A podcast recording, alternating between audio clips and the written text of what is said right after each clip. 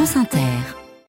C'est un avertissement brutal sur l'urgence des mesures à prendre pour limiter le changement climatique. Janvier 2024 est le huitième mois consécutif pour lequel le record de chaleur mensuelle est battu.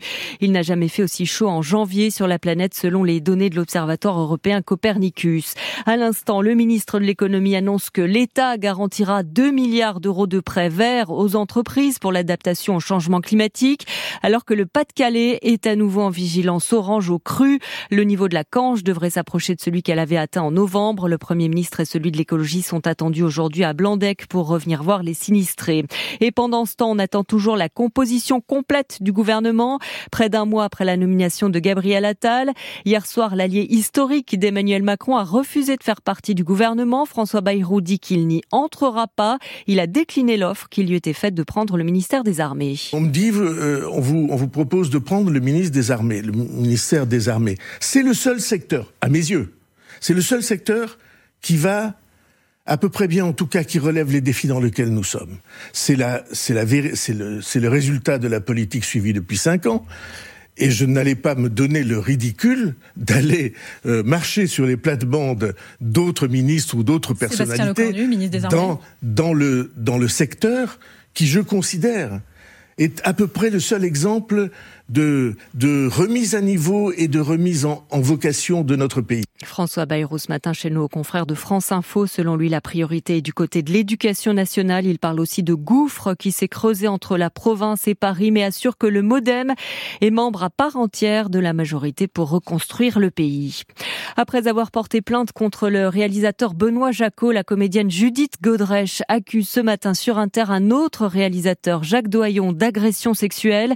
L'actrice a tourné avec lui La fille de 15 ans, un film sorti en 1989. Elle était elle-même âgée de 15 ans et évoque ce matin, dit-elle, un tournage hallucinant. Sur le tournage, oui, ça c'est ça c'était euh, hallucinant. De, en fait, il a viré l'acteur et il s'est mis à la place.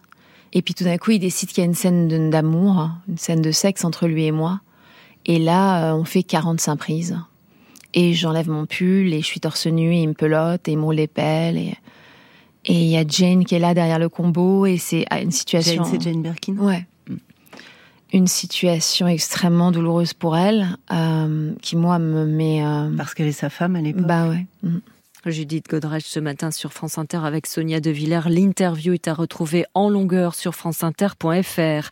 C'est la première fois qu'il y a une violation d'une telle ampleur selon les spécialistes de cybersécurité. Plus de 33 millions de Français touchés par un vol de données lors d'une cyberattaque contre deux sociétés qui gèrent le tiers payant pour le compte des médecins ou des pharmaciens. Les données volées concernent l'état civil, la date de naissance, le numéro de sécurité sociale. Les données bancaires ne seraient pas concernées selon la CNIL qui va rapidement ouvrir une enquête et conseille toutefois de bien vérifier ses comptes. Le cinquième pays le plus peuplé au monde aux urnes aujourd'hui, le Pakistan vote aujourd'hui. L'un des enjeux du gouvernement élu sera de gérer la crise économique, inflation galopante, monnaie dévaluée, dette de plus de 120 milliards de dollars. Le pays a frôlé le défaut de paiement et les inondations catastrophiques ont causé des dizaines de milliards de dollars de dégâts. La population est épuisée. Reportage à Lahore et Islamabad de Sonia Ghezali. Dans le quartier défavorisé de Chungi à Marsidou à Lahore, les rues sont cabossée et poussiéreuse. Des câbles électriques pendent dangereusement au-dessus des passants. Les habitants comme Ali Amar sont désillusionnés. Le prix de l'eau courante est très cher. Il augmente chaque mois. Il n'y a aucun politicien qui s'en soucie.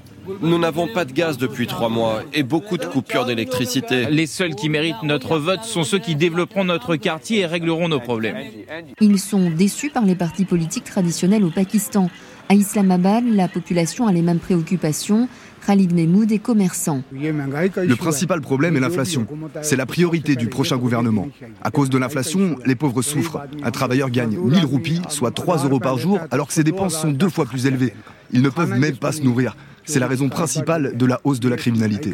L'écart entre les riches et les pauvres s'est encore accru dans le pays au cours de ces dernières années. Près de 40% de la population vit sous le seuil de pauvreté. Sonia Ghezali, Islamabad, RFI pour France Inter. Enfin, en football, l'affiche de la finale de la Coupe d'Afrique des Nations opposera le pays hôte, la Côte d'Ivoire, au Nigeria, qualifié hier soir au terme d'un match complètement fou contre l'Afrique du Sud. La Côte d'Ivoire, de son côté, a battu la République démocratique du Congo 1-0. Merci Anaïs Feuga. Restez à l'écoute. On est en ensemble jusqu'à 10 heures.